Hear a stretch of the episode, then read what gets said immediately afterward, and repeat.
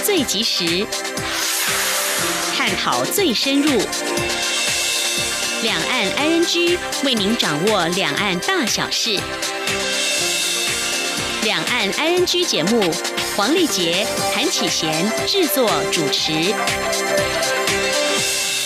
各位听众您好，我是黄丽杰，我是韩启贤。今天是二零一九年八月二十八号星期三，欢迎您收听每周一到周五的两岸 I N G 节目，六十分钟为您掌握两岸最近的焦点新闻，还有交流互动。稍后节目先来关心新闻重点，包括了美国对台军售后，中国展开了军演，总统强调全面掌握台湾价值论战，总统今天重申主权、安全跟民主自由生活方式。香港反送中蔓延，香港今天开始展开多场集会游行，中共。见证七十年阅兵，北京已经进入安保模式。关心完新闻过后，今天的话题安居，我们来关注。随着美国和中国大陆之间的贸易冲突加剧，以及经济情势的不确定，在中国大陆经营的台商要如果要回台投资发展，关切哪些议题？政府会如何提供协助呢？另外，香港反送中示威持续爆发冲突，其有哪些需要关注面向？此外，港府邀集各界人士对话，而民众持续要求回应反送中五项诉求。上一题稍后访问陆委会副主委邱觉正观察探讨。而关注今天的焦点话题之。后呢，我们要跟您谈的是美洲贸易战加上反送中，已经让香港经济雪上加霜了。观光业可能已经提早步入寒冬，因为已经有餐厅放无薪假，就连香港民众也出港旅游。而这几年，香港民众喜欢造访台湾，享受哪些低价奢华？还有台湾店家如何以客为尊呢？稍后告诉你。好，接下来我们现在关心今天的重点新闻。轻松掌握的新闻，I N G。中共解放军自昨天二十七号起，在东海海域展开军演。由于美方日前才批准对台军售六十六架 F 十六 V 战机，中方这次军演的时机受到关注。对此，蔡英文总统今天出席活动受访时强调，对于中国各项军演，包括这次，我方都全面掌握，请国人放心。他也再度呼吁中国要做区域和平稳定的贡献者。蔡总统说。那我们也希望，就是说，中国作为呃区域的一份子啊，对区域的和平稳定啊，要做贡献者哈，不要做这个呃威胁或者是区域不安的一个来源。另外来关注高雄市长韩国瑜日前到美国商会演讲的时候，中英文夹杂，被网友笑称“晶晶体”。蔡英文总统今天出席一项活动致辞的时候，也不自觉夹杂了中英文，让他一度开玩笑说：“现在是不是不能够把中英文用在一起？”今天记者郑祥云、杨文军的采访报道。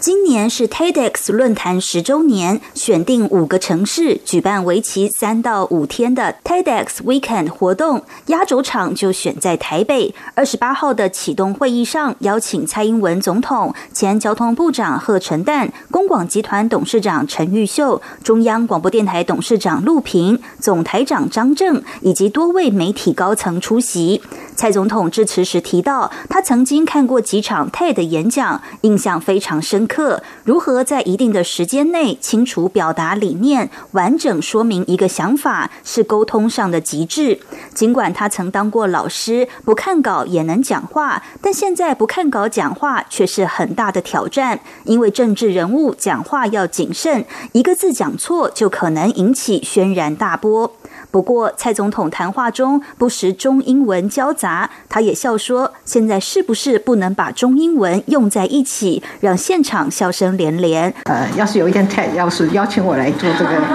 我会觉得 feel very honored，就是非常的感到荣幸。哦，现在是不是不能把中英文一起？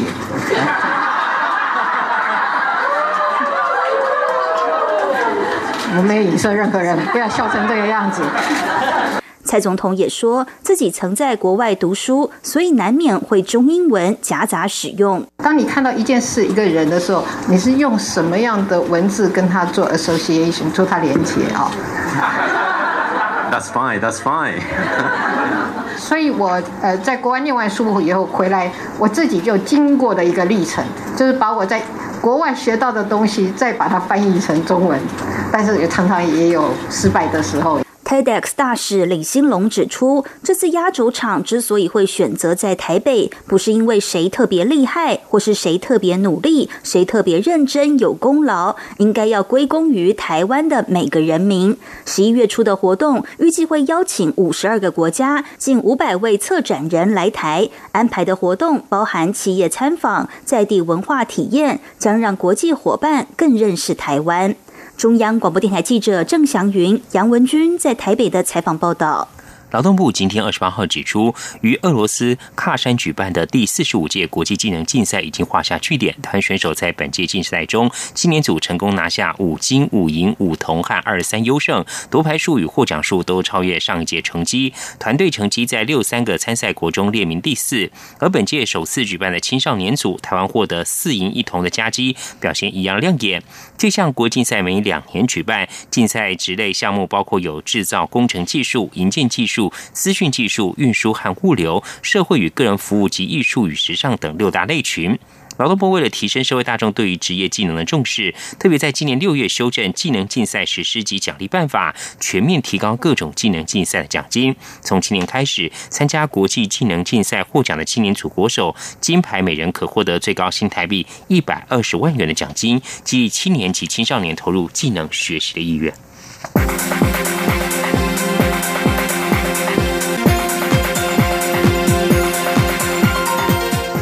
继续关注国际焦点，在美中两大经济体因为贸易问题关系紧张之际，美国一名国防官员二十七号告诉路透社，中国近日拒绝美国海军船舰二十五号访问青岛的要求。路透社报道，这至少是中国本月第二度拒绝美方到访的要求。之前，美国海军两艘船舰要求访问陷入政治危机的香港也被拒绝。这名国防官员指出，美国军舰过去偶尔会访问中国，最近一次是在二零。一七年，上次由美国海军船舰访问青岛，则是二零一六年班福特号驱逐舰。而被问到美方要求为何被拒，这名官员回答应该询问北京，而中国国防部并没有立即回复置评要求。而在另一方面，根据今年稍早所公布的预算报告，中国二零一九年国防支出将比二零一八年增加百分之七点五。中国的扩军也引发邻国和西方盟友的关切。尤其北京在东海、南海领土争议和对台议题上已经变得越来越独断。美军去年把制衡中国和俄罗斯当成新的国防战略核心，而在此之前，大概有十五年左右，美军一直把首要任务摆在对抗伊斯兰激进分子。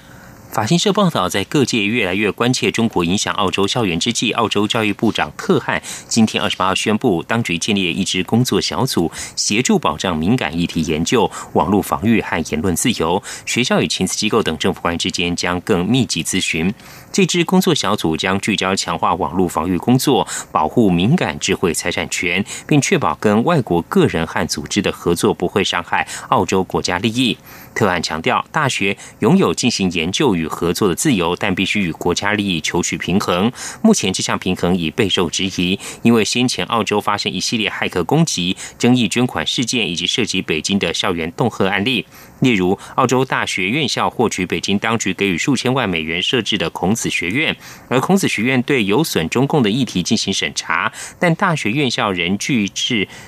外界呼吁，不愿依照新的外国干预法令替孔子学院办理登记。此外，香港近来动荡的局势也反映在澳洲各地校园，在澳洲支持民主的学生遭遇亲北京学生团体的恫吓，还有学生各自被公开上网。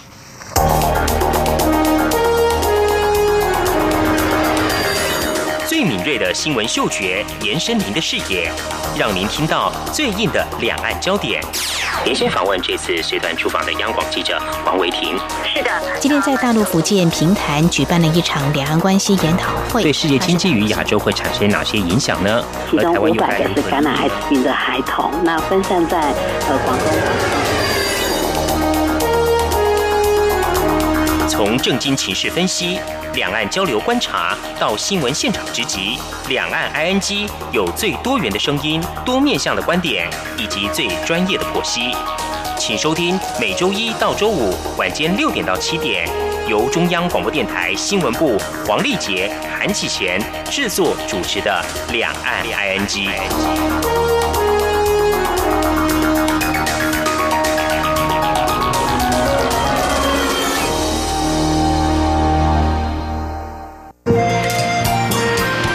阳光，翅膀打开了世界之窗，是阳光翅膀环绕着地球飞翔。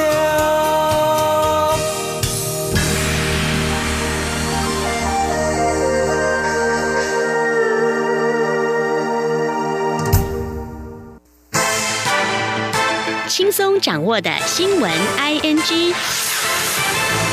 政治焦点，台北市长柯文哲多次透过媒体要求蔡英文总统阐述自己的台湾价值。蔡总统今天重申，台湾价值核心就是主权、安全以及民主自由的生活方式，要继续维持，这些也是总统最基本责任。总统并且强调，人民不是选我们来做名嘴，也不是来斗嘴的。请听记者谢嘉欣采访报道。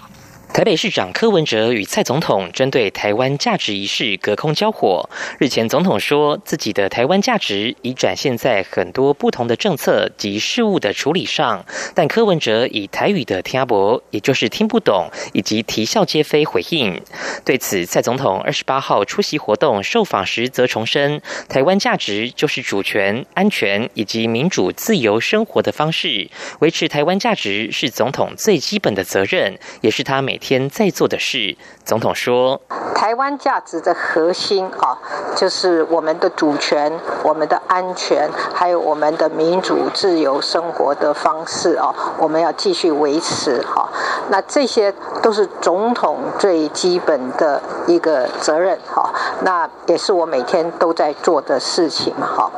那呃，我相信啊，我们每一个人啊，尤其是民选的，呃呃，来自于人民的付。”托哦，就是希望呃，人民希望我们每一天都努力的工作，把工作做好哈。那不是选我们来做名嘴，也不是来斗嘴的了。对于独派人士忧心，明年民进党立委席次恐难过半，现任党主席卓荣泰可能请辞负责，因此将力劝行政院前院长赖清德竞选下届党主席。总统则表示，他对明年大选有信心，也会和中央党部及所有执政团队共同努力，打出最好的成绩。媒体询问是否认为红海集团创办人郭台铭会是二零二零大选的对手，蔡总统回应：现在情势还在发展，他会持续观察，但最重要的还是要以最好的政绩、对未来的愿景以及最好的团队来打选战。中央广播电台记者谢嘉欣采访报道。有媒体报道指，红海集团创办人郭台铭考虑与亲民党主席宋楚瑜合作参选二零二零，以吸纳一大部分的韩粉选票。对此，郭台铭幕僚蔡清瑜今天二十八号表示，宋楚瑜的能力和魅力都备受肯定，郭台铭不排斥和任何政党或个人合作，只要是为台湾好，这些都是很好的发展。以下记者刘品希的报道。媒体报道指，红海集团创办人郭台铭考虑与亲民党主席宋楚瑜合作，联手进攻二零二零年总统大选，以吸纳一大部分韩粉。此外，郭正营也评估，在台北市长柯文哲所组成的台湾民众党加入选战后，蓝绿在国会都不会过半，因此郭台铭将以跨党派总统的高度筹组联合内阁，建立一个权责相符的政治生态。对此，郭台铭幕僚永林基金会副执行长蔡庆瑜二十八号上午受访时表示，宋楚瑜的能力与魅力众所皆知，郭台铭不排斥与任何政党或个人合作。如果真的能够为台湾做点事情，这都是很好的发展。他并表示，郭台铭尚未与宋楚瑜接触，但欢迎大家有心的话一起来努力。他说。其实宋楚瑜他的能力还有他的魅力啊，大家要知道，而且他的行政能力也很强。那在这边我们是不排斥跟任何政党或个人还有团体合作，只要大家是理念一致，然后方向一致，都是为台湾好的，我们都很乐意一起来倾听各界的意见。那如果真的能够为台湾做点事情的话，其实这都是很好的发展。媒体询问郭台铭是否希望借由宋楚瑜的力量吸纳韩粉，蔡庆瑜指出，这需要更精确的数字加以分析。但郭台铭不会特别在意合作的对象是否能够吸纳韩粉。郭台铭对于换鱼也没有任何期待。如果郭台铭有任何慎重决定的话，都与这些事情无关。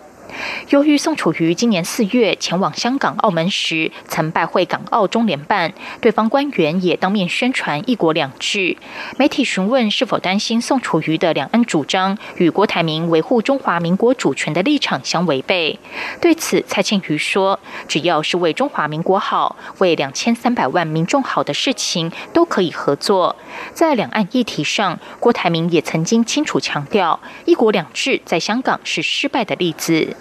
此外，郭振营二十七号曝光内部所做的调和式民调。蔡庆瑜表示，郭振营认为当初国民党初选民调失真，所以自行做了内部民调。民调显示，如果郭台铭参选，在三角都的情况下，郭台铭吸走的并不是韩国瑜的选票，反而是绿营的选票。央广记者刘聘熙在台北的采访报道。继续相关的焦点，有媒体报道指出，红海集团创办人郭台铭有意和亲民党主席宋楚瑜合作。台北市长柯文哲今天也被问到，有没有可能将宋楚瑜纳入合作联盟？柯文哲想了一下，说可以考虑，他会找时间前去拜访宋楚瑜。有媒体报道，红海集团创办郭台铭考虑跟亲民党主席宋楚瑜合作参选，以吸纳一大部分的韩粉选票。对此，国民党总统参选韩国瑜北部竞选办公室主任郑世维今天二十八号表示，对于其他党派的合作或主张不予置评，韩国瑜会努力巩固基层，充实论述，争取所有民众支持。以下记者刘品希的报道。媒体报道指，红海集团创办人郭台铭考虑与亲民党主席宋楚瑜合作，联手进攻二零二零年总统大选。郭振营并分析，韩粉之所以崇拜国民党总统参选人韩国瑜，是因为把韩国瑜视为蒋经国第二，而宋楚瑜曾担任新总统蒋经国的秘书长达十四年，早被视为小蒋经国，因此希望借由宋楚瑜的力量，吸纳一大部分的韩粉。对此，韩国瑜北部竞选办公室主任郑世维二十八号受访时表示，对于其他党派的合作与主张，他不予置评。但是在民主社会中，总统候选人最重要的是拿出国家政策与愿景，并让人民接受。所以，韩国瑜会努力巩固基层，并充实论述。他说：“我想针对于各党各派他们自己的一个呃合作或主张，哈。”我并不是他们阵营的发言人，我没有办法代替他们做回答。我只能够说，韩国瑜阵营，我们必须要努力的来巩固基层，我们也必须要努力的充分论述，来得到我们所有的民众对我们的支持。对于近来多份民调都显示韩国瑜的支持度下滑，郑世伟表示，所有民调都会作为参考，但也必须考量不同民调背后的机构效应、问答方式。他表示，这半年多来，黑韩产业链对韩国瑜进行人格摧毁。根据韩阵营内部所做的民调，韩国瑜的支持度也是稍微下降。未来对于韩国瑜的不实指控抹黑，都会搜证提告，以捍卫自身清白。韩国瑜也会努力提升支持度，希望最终获得胜选。此外，韩国瑜将在台湾的北中南东部成立竞选办公室。郑世伟指出，大约再过一两周，韩国瑜的北部竞选办公室就可进驻国民党中央十一楼正式运作。央广记者刘聘熙在台北的采访报道。红海集团创办人郭台铭、国民党立委王金平和台北市长柯文哲结盟参选二零二零年总统大选，传闻不断，基层也涌现开除郭台铭跟王金平党籍的声浪。国民党中常会今天通过二零二零总统与立委选举国民党党员行为规范，明定国民党员如果未经党的提名，不得自行向选委会登记参选，否则一律予以开除或撤销党籍处分。民进党延揽曾有国民党籍且发表过亲中言论的曾志香出任原民部主任，遭质疑和民进党立场背道而驰，引发党内不满。对此，民进党主席卓荣泰今天举行记者会力挺曾志香，认为曾志香要为自己现在浮选这任务负责，而非为过去言行负责。卓荣泰还秀出自己也曾加入国民党党政，表示曾是国民党，现在是民进党党员何其多，欢迎国民党党员加入民进党。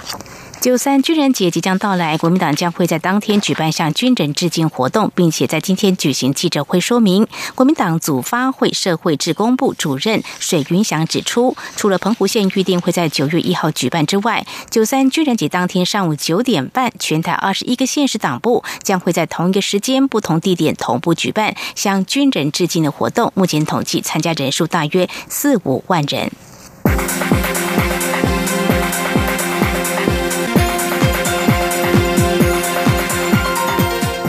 来关心香港反送中运动已持续将近三个月的时间。路透社报道，一些香港年轻人为了支持反送中运动，辞去国外的工作，返回香港参与这场被许多香港人视为攸关香港未来的运动。一名原先在澳洲工作的香港青年告诉路透社，如果这场运动无法达成目的的话，香港人的言论自由和人权将全数消失。他说，香港人正面临一个无法错过这个机会的时刻。另一方面，在今天二十八号，香港有好几场与反送中运动相关的集会。在港龙地勤人员协会主席施安娜遭解雇消息公开后，香港职工会联盟今天下午四点到七点于中环爱丁堡广场集会，并游行到太古广场递交请愿信，诉求包括停止白色恐怖、撤回解雇决定、捍卫言论自由。而今天晚间，平等机会妇女联席将在中环的遮打花园举办反送中 Me Too 集会，希望透过集会方式追究远景性暴。力，并捍卫香港人的尊严。另一方面，在三十号，一群来自兽医界人士发起一场向崔蛋说不的集会，除了公开解释崔蛋对动物造成伤害外，也谴责远景在处理公众示威活动时动用警犬。而举办过多次和平大游行的民间人权阵线，则将于三十一号再度举办大游行，计划于当天下午两点三十分于中环遮打花园集结，并步行到香港中联办。目前，这个游行正等待警方发放不反对通知书。除此之外，包含香港大学与香港中文大学在内的十所大专院校学生会，也预计于九月二号的开学日发起为期两周的罢课不罢学活动，要求香港特首林郑月娥于九月十三号晚间八点前回应示威民众的五大诉求。针对七月一号占领立法会事件，香港警方昨天宣布在拘捕三名男子，指控他们冲击及强行进入立法会并毁坏大楼内的物品。其中一个人是二十岁的香港城市大学学生记者，他当时曾经进入采访。根据立法会的条例，任何人违反议事规则、决议或主席指令进入或企图进入会议厅或会议厅的范围，就属于犯罪，可判处港币两千元以及监禁三个月。而根据香港警方在昨天所公布数。数据，六月掀起反送中示威至今，已经拘捕了八百八十三人，其中有一百三十六人被落案检控，并且有两百零五名的警务人员在行动当中受伤。由于香港政府推动修订逃犯条例引起反弹声浪，香港民众接连大规模示威抗议，几名暴力冲突受到全球关注。中国外长王毅昨天告诉香港商业代表团，应该向香港政府提供更多支持，以结束这场香港自一九九七年主权移交以来的最大危机。十月一号是中共建政七十周年，当天将举行历年来规模最大的阅兵季巡游活动。根据外国媒体报道，北京市从本月下旬已经进入国庆十一安保模式，商场跟刀具店已经被要求将菜刀、斧子甚至水果刀全部下架。公安人员会及时暗访，发现违规将会处以最高人民币十万元的罚款。北京丰台区的物美超市有名店员说，全市超市停止出售刀具，像购买必须登录网站申请，由商家快递送达。维权人士许志勇日前发文指称，他在日前搭乘五台山到北京的巴士，就被查了四次身份证、旅行、住宿、消费一切实名制。维权网站民生观察昨天发文指出，中国已经全面进入国庆的严控期，对全国展开更加严酷的控制，限制人员前往北京，严禁人们发言表达，对各地上访民众进行清查转进关。黑监狱使整个中国陷入风声鹤唳、草木皆兵的恐惧跟紧张当中。以上就是今天的重点新闻，这里是中央广播电台。您现在所收听节目是两岸安居，稍后为您进行话题安居单元。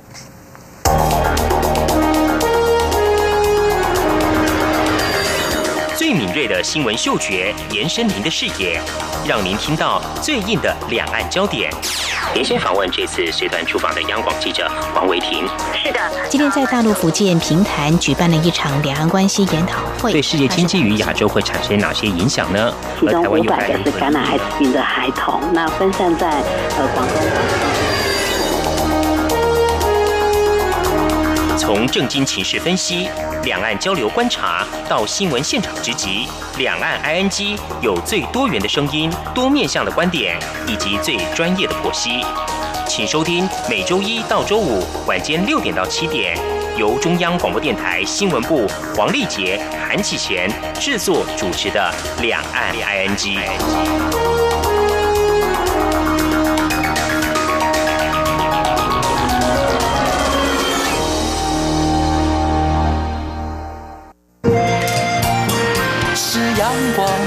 打开了世界之窗；是阳光，翅膀环绕着地球飞翔。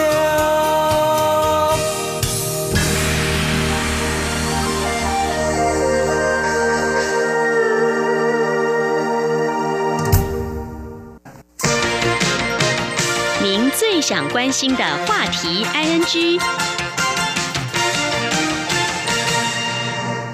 这里是中央广播电台，您现在所收听的节目是《两岸安居》。随着美国和中国大陆之间的贸易冲突加剧，还有经济形势的不确定，在中国大陆经营的台商如果要回台投资发展，会关切哪些议题？而政府又会提供哪些协助呢？此外，香港反送中示威持续爆发冲突，其中有哪些需要关注的面向？另外呢，港府邀集各界人士对话，而民众持续要求回应反送中等五项诉求。希望议题，我们在今天访问陆委会副主委邱瑞正来观察探讨。非常欢迎邱副主委，你好。各位听众，两位主持人，大家好。副主委您好，副主委，大家都非常关注，就是中国大陆上周宣布对美国商品加征报复性关税，而美国总统川普也随即做出了加高关税税率等等的回击哦。在美国和中国大陆贸易战升温，还有可能会持久战的一些状况下，对于在中国大陆经营的台商，陆委会和副主委，您有哪些的提醒呢？是的，我想。台商所面临到的这种经营方面的风险是越来越高。随着美中贸易冲突的情势持续升高，那么全球产业的供应链的移转与重组，哦，我们称为断链或短链的现象会越来越明显。加上中国大陆投资环境变化也非常的迅速，那么越来越严格的环保政策的法令。那么也使得啊，我们台商在当地的投资、生产以及经营的成本是不断的升高，那么也影响了台商在中国大陆的投资布局。那么目前台商遭遇的这个风险跟困境，我想是空前的。所以我们也针对这个台商，特别是在美中贸易战的这个背景下，嗯，我们政府。最重要就是要提供他们充分的资讯，要让他们了解目前所遭遇到的可能的问题，同时呢，提出各种的方案，让他们来选择，包括你适不适合继续在当地持续的生根茁壮，或者是说你要回到台湾来投资，返台来投资，有哪些投资的管道，或者是说还有其他的地方可以推荐他去避开风险。或者营运转单的需求，或者整个供应链重组，我想这个资讯都要充分的提供给台商，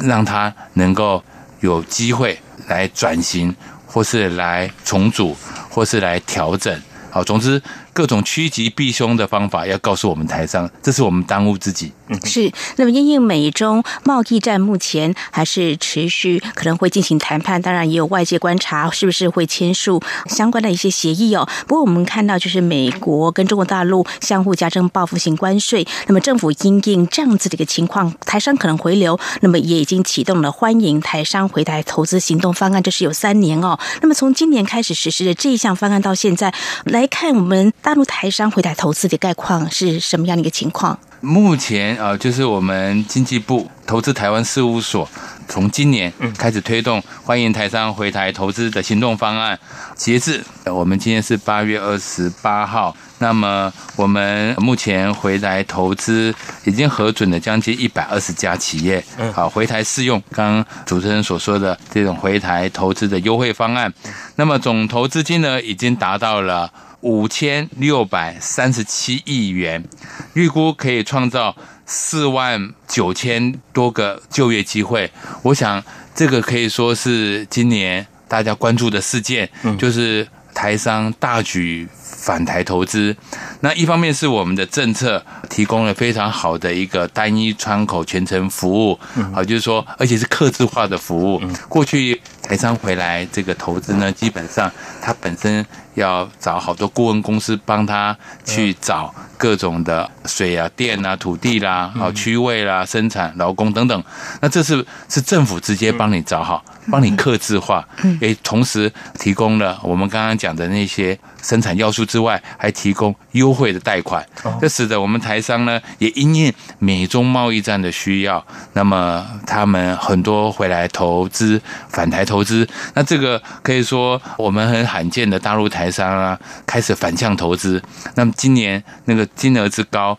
本来我们今年啊，大概是。一整年才三千亿，嗯结果八月不到就已经冲到了五千六百三十七亿，嗯那么的多哈，那么可以创造将近有五万个就业机会。那么对于我们下半年的经济成长，这个将是一个非常值得期待的事情。那我们也知道大陆的台商。除了在当地继续奋斗之外，我们也提供相关的资讯给我们在当地的台商之外，还有辅导他回来投资。另外有一些可能到其他地方，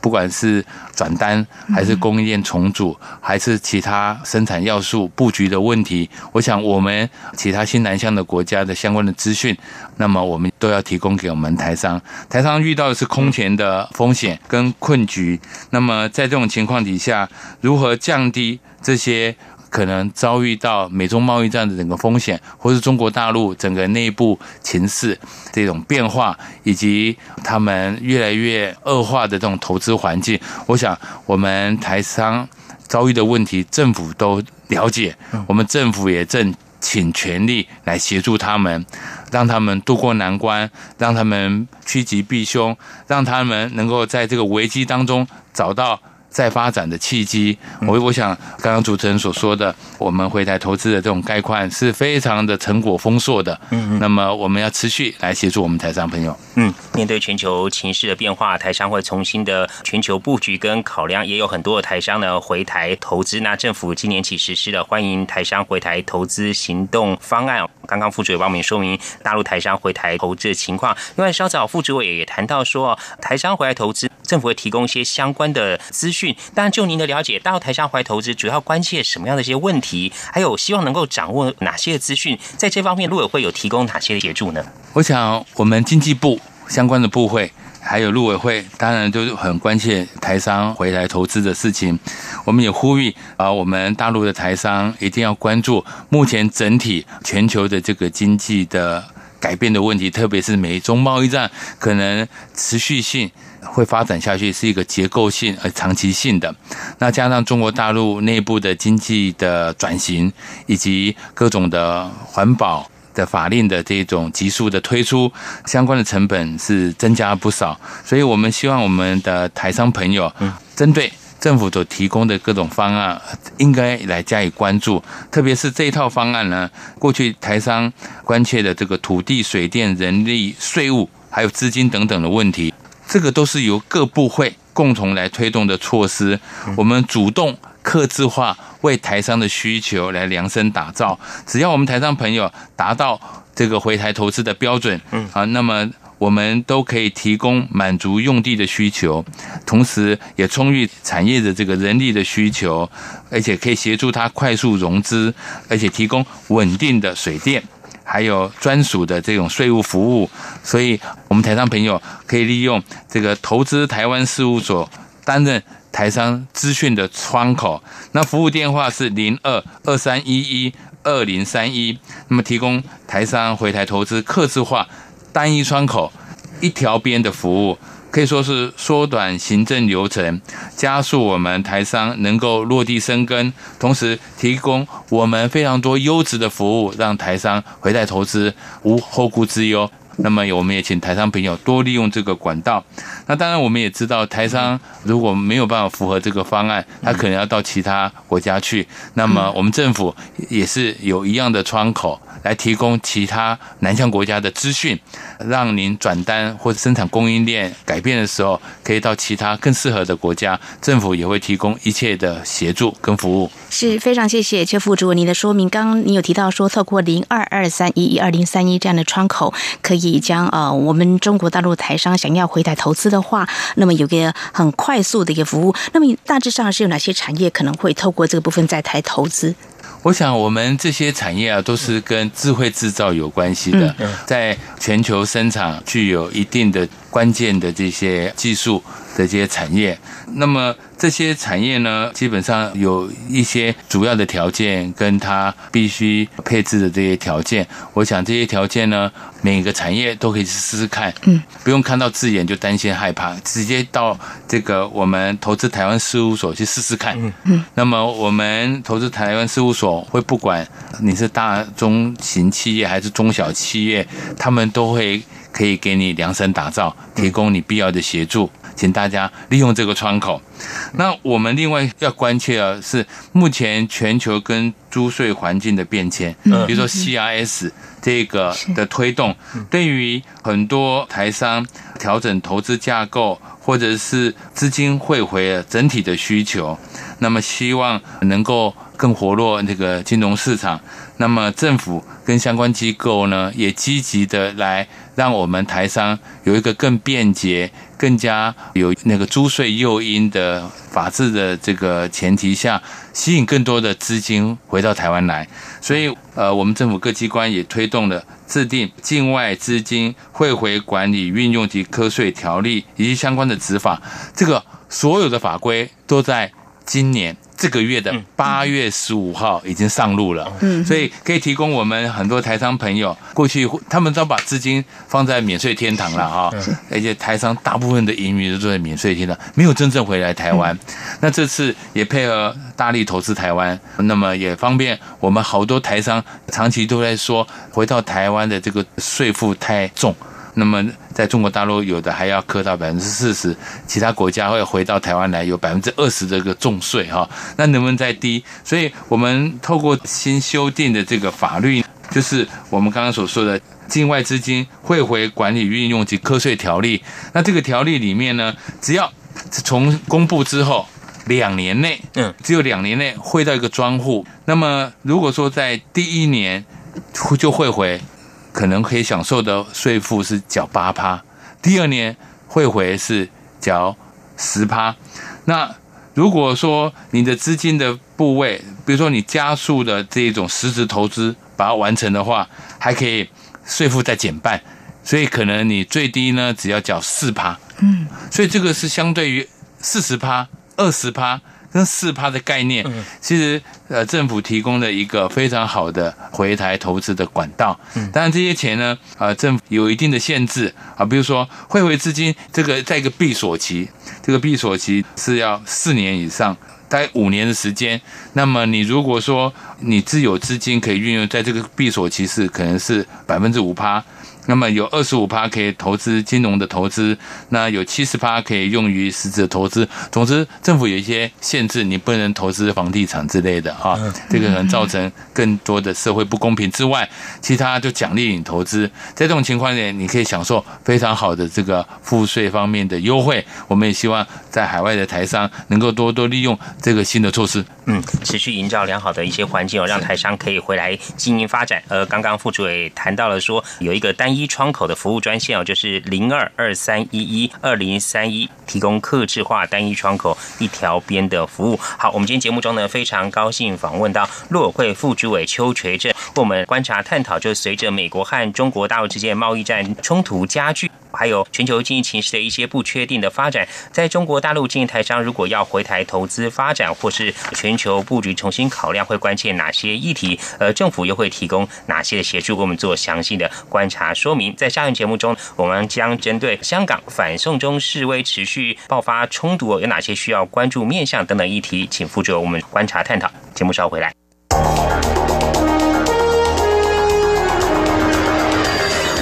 最敏锐的新闻嗅觉，延伸您的视野，让您听到最硬的两岸焦点。连线访问这次随团出访的央广记者王维婷。是的，今天在大陆福建平潭举办了一场两岸关系研讨会，对世界经济与亚洲会产生哪些影响呢？其中五百个是感染艾滋病的孩童，那分散在呃广东。从政经情势分析、两岸交流观察到新闻现场直击，两岸 ING 有最多元的声音、多面向的观点以及最专业的剖析。请收听每周一到周五晚间六点到七点，由中央广播电台新闻部黄丽杰、韩启贤制作主持的《两岸 ING》。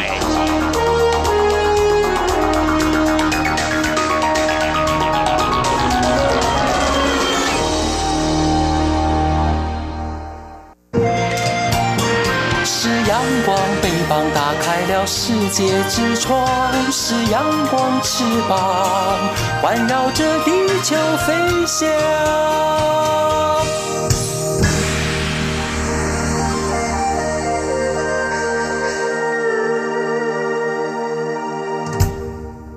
这里是中央广播电台，听众朋友继续收听的节目是《两岸居》。我们节目持续访问陆会副主委邱垂正。我们继续关注的焦点，我们要来看香港反送中示威持续爆发冲突。那么在二十五号的时候，由香港反送中支持者举办的游行。出现了警民冲突，港警首度出动了这个水炮车。那么，事实上，水炮车的呃使用呢是还蛮受争议的哦。那么，更有远警在遭示威者群起攻击下开枪示警。我们想就这个部分的话，请陆会啊来跟我们谈谈对于香港的警民冲突，那么情势的演变有什么样的看法？是的，我想我们在台湾非常关心香港局势的变化。特别刚刚主持人有提到有开枪，还有出动水炮车这种群众跟政报警察的冲突画面，不断的在媒体的播送。我们政府的立场是这样：我们对于香港近期的警民冲突感到遗憾。我们希望各方能够保持冷静、克制、理性、和平对话，这样才能够解决相关的问题。我们也呼吁港府应该妥适。具体回应香港人民的期待，让香港早日回归平静。我想，这个香港反送中的游行以来，我们不断的在呼吁香港政府要尽快的要回应民意的期待。那我们的立场，因为我们长期以来，嗯，我们就是支持香港民主、自由、人权保障，是我们一贯的坚定立场。那这两个月来，我们看到香港民众透过这示威活动所传达的诉求，那我们真心的期盼，我们不断的呼吁港府要能够回应民众的期待，让香港社会回归稳定及正常运作。那这一点呢，我们也不断的在呼吁北京，因为北京介入香港影响力是非常巨大的。这种情况，我们都呼吁北京跟香港当局也不要把恶化的责任。推卸给不存在的外力的介入，那也不要拒绝跟人民对话，更不要做出错误的判断，造成历史的遗憾。嗯，非常谢谢副主委说明跟呼吁哦。另外，我们要来关心，有媒体报道，中国大陆对于香港反送中展开了一些舆论战跟讯息战。近期，包括像是脸书、推特等网络社群平台，针对这个散布反送中不实讯息的一些可疑账号，宣布停权或删除哦。对于这方面，不晓得副主委你有哪些的观察？我想，这个脸书啦、推特跟 YouTube 哈，嗯，这些社群平台在自由民主开放的社会都经常被使用，而且这些都是属于私人企业。那么，在不违反法律的情况底下，当然我们会尊重。公司经营的方针，嗯，不过我们要强调，这个民主自由是普世人权的价值，在多数国家及地区都可以看到这相关的经验。我们相信，任何透过这些网络平台这种恶毒抹黑或是攻击的假讯息都不会得逞。但是我们也了解，这些暗黑力量可能会在这些社群平台呢，这个得逞一时。所以如何？透过立法来保护民主机制不受破坏，或者是我们应该要来加强提高人民的辨识能力，同时一样的对于相关的业者，应该要加重他们的责任。我想相关的这种呼吁、相关的立法以及提高人民辨识能力，这是几年是我们非常重要的事情。那我们可以看到，这次这几个相关的这种社群平台，他自己会去清除那一种假的，或是被渗透的，或是不当的这些账户，来让影响香港这个反送中运动的那种讯息呢，能够可以比较不会受到扭曲。这种现象是可取的，也可以看到这个业者自律的这些作为，我们是表达欣慰的。嗯哼哼，是我们再回到刚才邱副主委，你有提到香港两个多月来反送中已经多次爆发警民冲突了。那么其实我们也看到香港政府邀请各界人士要商讨筹建对话的平台。不过现在看来反送中运动还没有停歇，有些香港民众说在月底啦，持续未来可能还会有一些行动哦。示威民众持续要求港府回应撤回这个逃犯条例，有五个诉求哦，包括就是不检控示威者。取消定性暴动啦，还有追究责任啊，撤回这送中恶法，还有包括香港行政长官林郑月娥要下台等等这五项诉求。那么对于香港情势的发展，刚才邱副主委已经提出一些呼吁，就是希望能够冷静克制。不过对于整个情势发展，似乎可能在短期之内没有办法平息，是不是在这边也提出您的一些观察？那未来在这个部分的话，比如说包括我们台湾民众如果要前往香港，那么是不是也要特别？留意相关的一些情势，是我想香港这个抗争的这些运动、警民冲突的这种现况，它已经很难说限定在哪个地方来举行啊。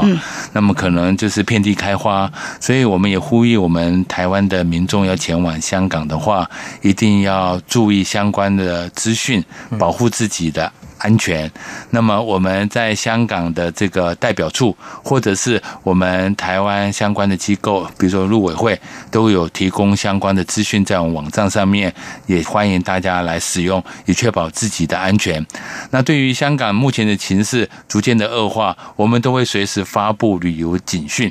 那近日香港的示威冲突仍然是持续升高的。我们看，几乎每一天，不是只有假日而已，连一般上班日晚上都有很多的这方面的警民冲突的消息，或是示威游行的这种讯息出来。所以，目前这种持续升高的状况，社会对于港府管制信心也降到一个新低。那种种迹象反映出香港民众对于“一国两制”。以及过去引以为傲的香港核心价值遭到破坏，这种深层的这种不安跟焦虑啊，加上我们也可以看到港府并没有积极回应香港示威者的这些诉求跟期待，至少并没有在一个充分信任的平台下来沟通，这是我们比较忧虑的。所以我们也期盼这个中共跟港府能够在以宽容的态度和同理心来回应。民众的期待，让香港可以早日恢复平静，维系它繁荣跟稳定。那我们也要特别强调一件事情，就是我们也呼吁这个北京跟香港当局，不要把情势恶化的责任推给不存在的外力介入。我们要特别强调，我们关心香港的情势，我们支持香港自由民主，但是我们绝对不介入。这个立场是非常清晰明确的。那我们现现在还是希望香港政府能够具体回应民众的这个诉求。这些诉求，坦白讲，都是可以接受的。就我们了解，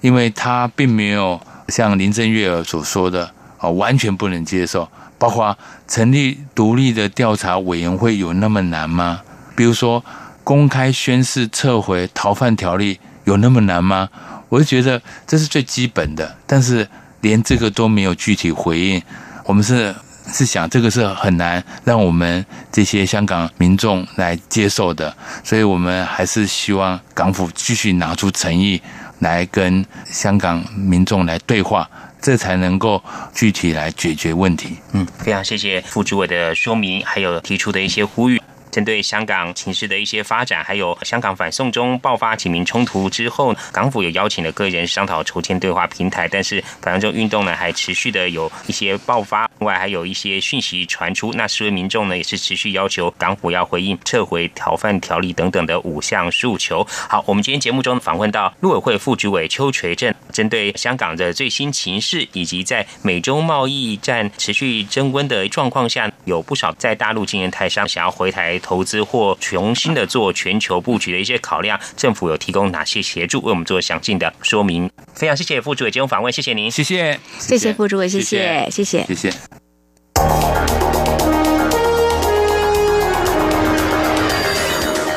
锐的新闻嗅觉，延伸您的视野，让您听到最硬的两岸焦点。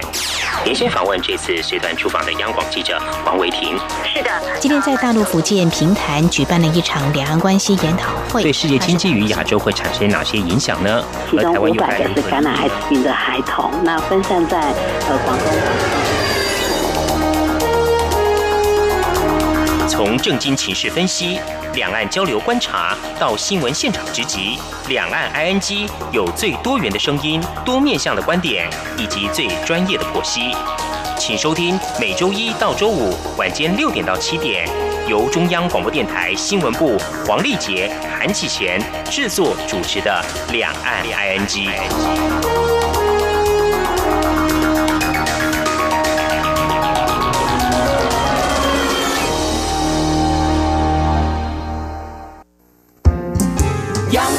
是阳光，扇了我的翅膀。阳光就是阳光，人民自由飞翔。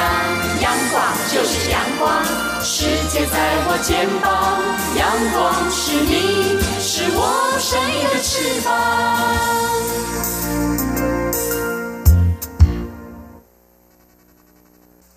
挺新鲜的，最火的万象 ING。这里是中央广播电台，听众朋友继续收听的节目是两岸安居。刚才话题安居单元当中，我们邀请陆会副主委邱垂正来跟我们谈谈两个议题，就是美中贸易战持续，还有香港反送中这两个议题。那么相关的一些讯息，我们也要提供给我们的听众朋友。我们来看到香港美中贸易战，不光只是对台湾有一些影响，政府有一些相应的措施。事实上呢，美中贸易战在上半年也为香港经济带来一些负面的影响，而现在呢，反送中的行动呢还没有平息，对香港的经济可以说是雪上加霜。很多层面，在之前节目当中呢，有学者告诉我们，就说有人预估呢，香港今年的经济成长率有可能会负的。对，那我们从几个层面来看，也许民众呢感受比较强烈的会是旅游，由于这个警民冲突的关系，所以呢，现在呢到香港旅游的人数呢。可以说是锐减哦。香港的旅游业呢，从七月份开始，像团客呢，去年比如说两百团，现在最多大概只有八十团，等一半不到。嗯，对。那还有一些香港的酒楼呢，有些甚至都结业了，就是停止营业了。有些是留职停薪，无薪假。是是是是，那大部分的老板就是聘这个临时工了，来度小月，开店的生意。很难做，那当然呢，也会影响到这新开的餐厅也非常的少哦。像往年呢，都会有新开的餐厅，不过在香港六月份只有一到两家新餐厅开业，这一两个月七八月份基本上是没有新餐厅开业的。那有人也会比较说，那这样子的话，去啊香港旅游会不会比较便宜呢？也许听众朋友您可以上网去看看了，相关的包括在航空业还有。在饭店住宿方面呢，应该呢会有一些可以考虑的哦。那大家会很好奇，就是说香港旅游业因为受到这个反送中行动的影响呢，萎缩了哦。那社会的看到澳门的这个数据呢，七月份入境澳门旅客较去年同期增长百分之十六点三。嗯，而且中国大陆民众也不太去香港旅游，他们也转到。这个澳门哦，有两个地方很近，是是很近的关系啊。那么转到澳门呃的旅客呢，增幅也高达百分之十。八点五，当然也有这些交通的因素啦。香港珠澳大桥通车，澳门的入境旅客明显就增加了不少。在七月的时候，入境不过夜的旅客有一百八十一万人次，年增百分之二十九点九。这住宿的旅客有一百七十一万人次，也增长了百分之四点七。嗯，哦，刚刚丽姐谈到这些哦，从这次香港包括这个美洲贸易战，还有香港反送中运动的一些影响。看到这个香港的一些观光业数据都有下降哦。那影响所及，除了这个本身观光业，还有饭店，嗯，还有呃餐厅。那另外还有民间消费等等哦，都会受到影响，所以这是一环接一环，这是连带影响的。对，那除了有些旅客呢不到香港去，像刚才我们提到说澳门受惠，那事实上台湾这几年也有不少的香港的朋友到台湾来旅游。有个数据显示啊，在二零零三年的时候，其实从港澳到台湾旅游。只有三十二万，在二零一二年的时候已经突破有百万了。哇，成长三倍多！是是是，香港人常住人口大概七百万嘛，哦，这一两年的数字已经高达每年大概有百万人次到台湾来旅游。嗯嗯，主要一方面是近啊，近对，方便飞机飞过来，时间不会很长啊。还有台湾也有蛮多吸引人的地方啊。对对对，然后它同文同种，其实都是繁体字，其实讲广东话或是普通话呢，都可以通沟通，很容易哦。而且跟中国大陆旅客一样，来自香港的旅客他们很喜欢自由行，因为要玩的地方很多啊。那在夜市，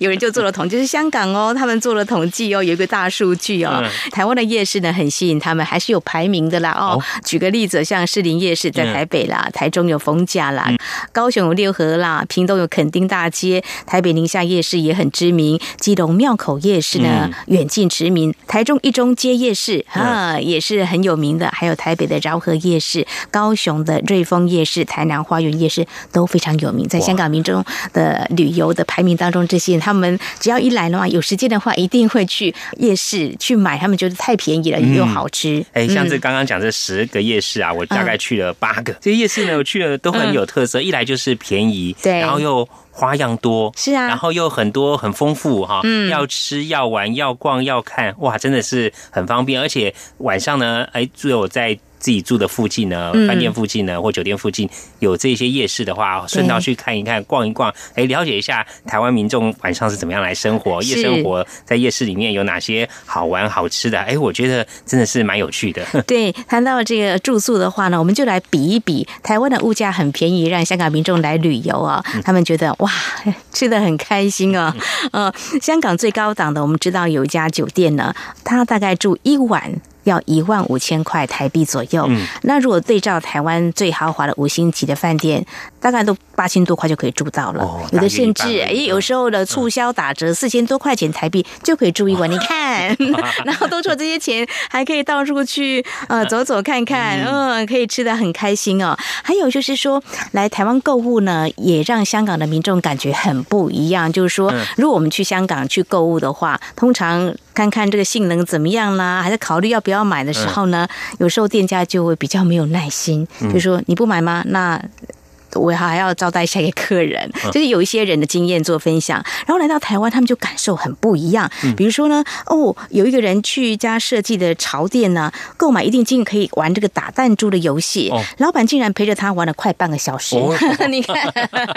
多么的有耐心，然后觉得哇，真的是店家的客人哦。所以呢，如果比较香港跟台湾的步调，我觉得生活步调比较慢，会跟他们有一些互动，会让香港民众会觉得哇，台湾最美的风景真的是。人呐，台湾有很多店很有特色哦，而且老板都很有个性啊。比如像刚刚这个陪客人打 弹珠，打了半小时。那我有去过这种书店啊，或是这种咖啡店啊，哎，叫杯咖啡或者翻书，老板就过来跟你聊天。是的，一聊如果聊得起劲的话，一聊就聊好久啊。对，还有人做过这样的观察跟报道，就说光是在台北哦，就有很多很个性化的这个咖啡店。嗯，所以呃，大家都会觉得台湾是非常自由、包容性很高的。所以呢，好像什么样的文化。话都可以接受，所以这是啊，我们看到这些数据，也跟听众朋友来做一些分享。好，节目尾声呢，再和听众朋友呼吁一下，如果说听众朋友们对我们节目有任何建议看法，非常欢迎利用以下管道来告诉我们：传统邮件寄到台湾台北市北安路五十五号两岸区节目收；电子邮件信箱节目有两个，一个是 i n g at